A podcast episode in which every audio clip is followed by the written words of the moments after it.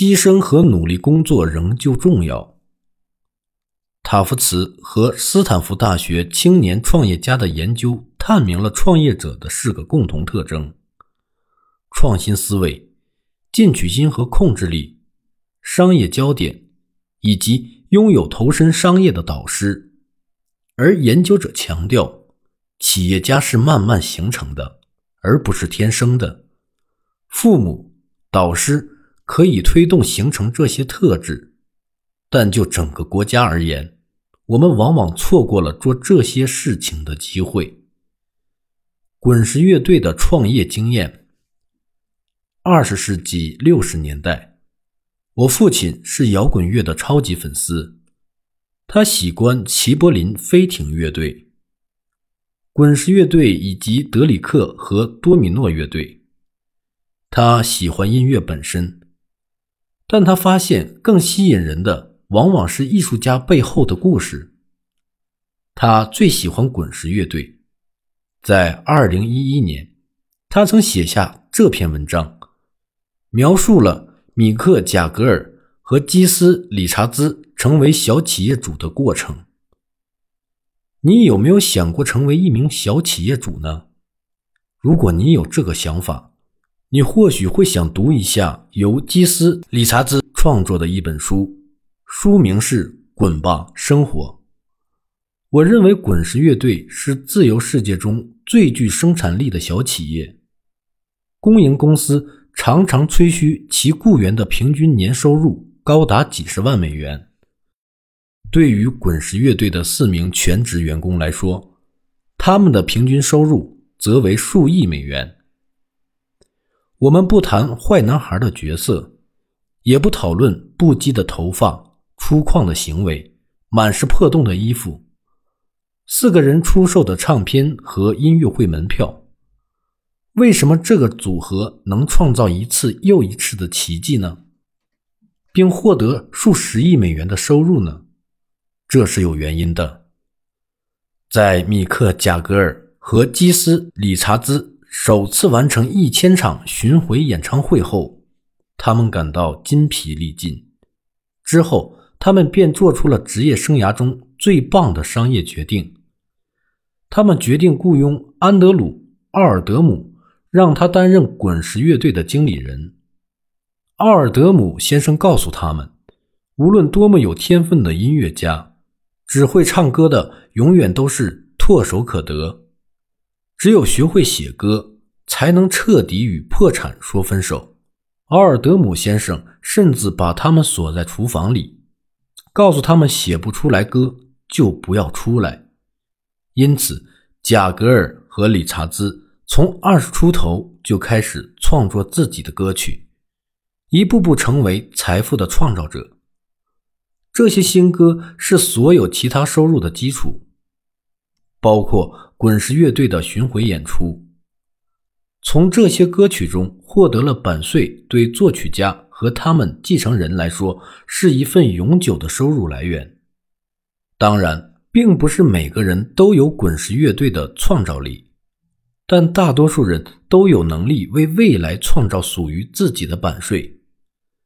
回想我过去写过的一些案例，如果克萨斯州的林农 GT 一开始他只有几英亩地，后来他持续扩大自己的生产能力。如今，他每年种植三百五十万棵树，价值超过三千万美元。还有曾在网站上提到的布莱恩，他屡屡在高中同学等学历考试中不及格。就像他说的：“如果我能成为亿万富翁，其他人也可以。我把我所有的玩具都卖了，买了我第一个四层公寓。”而今天，他已是七栋四层公寓的业主了。最后，还有兼职消防员马尔克姆，他在职业生涯早期就意识到了灭火是无法助其创造财富的。一开始，他购买了一套简易房，并把它租给学生们。要知道，学生对住房的需求并不低，这也是他们的财富来源。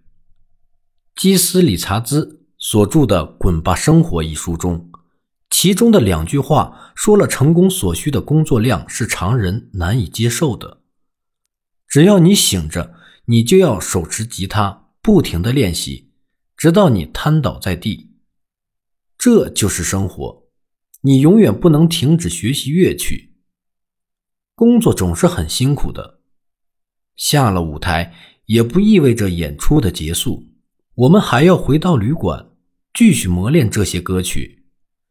这是不间断的高压工作，但它对我们都有好处。在读了他的回忆录后，我感觉到基斯·理查兹具备很强的分析能力。理查兹先生花了数千个小时去研究每一位杰出的布鲁斯艺术家和摇滚演奏家，并将这些知识融入他的音乐作品中。他甚至记录了观众对滚石音乐推出的每一张新专辑的反应，以备日后做出调整。换句话说，他是在收集和分析市场信心。在滚石乐队的音乐中，理查兹总能感受到最深刻的情感碰撞。同时，他一直致力于激发听众与他情感共鸣。与滚石乐队一样，几乎所有的自营职业者都要接受考验。在职业生涯的早期，他们必须克服多次挫折。以及看似平淡的市场反应。理查兹有着非凡的毅力、专注、激情、体力和韧性。他写道：“我们整整练习了三年，三年里天天如此，超过一千次演出，几乎没休息过。在那段时期，我们只休了十天的假期。”在滚石乐队未进入美国市场前，他们大概演出了一千多场，而其中一半的演出未能给他们带来任何收益。如果只有两个人出现，你会有什么感觉呢？他们不考虑自身糟糕的财务状况、凄凉的生活条件以及那些不为人道的顾问和经理。毅然完成了一场又一场演出。理查兹解释道：“我的想法从来就不是赚钱。一开始，我们是想赚够买吉他弦的钱；后来，我们是想能否赚够展示最佳舞台表现的钱。一开始，我们大部分钱都投入到想要做的事情中去。毫无疑问，理查兹先生在吉他销售中。”功不可没，数以百万计的吉他流向了那些想手持吉他站在理查兹先生身边的孩子手中，但他们很快就发现，怀揣可预见的目标，练习一小时的吉他远比怀揣一飞冲天的目标练习数千个小时容易得多。作为父母，我们正在完成一个长期项目，帮孩子们。买他们想吃的饼干或爆米花，将他们落在家里的东西带到学校。这些都带给了孩子们的安全感。这种安全感也出现在孩子们即将摔倒、遭遇失败时，父母竭力抓住他们的双手，避免失败发生之时。但事实上，这剥夺了孩子们在逆境中学会自力更生和坚韧不拔的机会。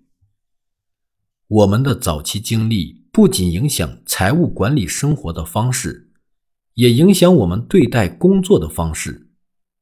百万富翁们常常分享这样的观点：在他们取得职业或创业成功的路上，默默支持的家人或导师功不可没。早期经历，特别是具有挑战性或失败的经历，可以使我们更好地把握接下来的每一个机会。如果你发现自己正面临着困境，该怎么做？如何重新开始？如果另寻高就，或者说如何开创自己的事业？那些在不同职业都能切换自如的人，以及那些完成。从就业到自营职业转变的人是如何做到的。与处理个人财务一样，积累与工作有关的资源，包括经验和声誉，是至关重要的。无论就业状况如何，都要不断的寻找兼职，积累知识和经验、资本等机会，因为在未来的某一天，他们可用来完成你转变或创造属于自己的机会。但或许更重要的是，要确保备用金的持续存在，它能在你想要或需要职业转变的时候助你一臂之力。几年前，我和父亲开始写这本书时，我父亲曾对工作领域的变化做出预测，但是在过去的二十多年里，工作领域发生的变化远超出父亲的预料。百万富翁们发现自己所处的行业正在扩张。如果你仍然将雇主视为安全和保障的基石，那你的想法真的很幼稚。这很可能会削弱你独立创造财富的能力。传统的工作观念正在慢慢消失，无论是在处理就业问题的方式上，还是在为了采取下一步行动。积累经验和知识的途径上，未来的百万富翁们正在慢慢接受新的创收理念。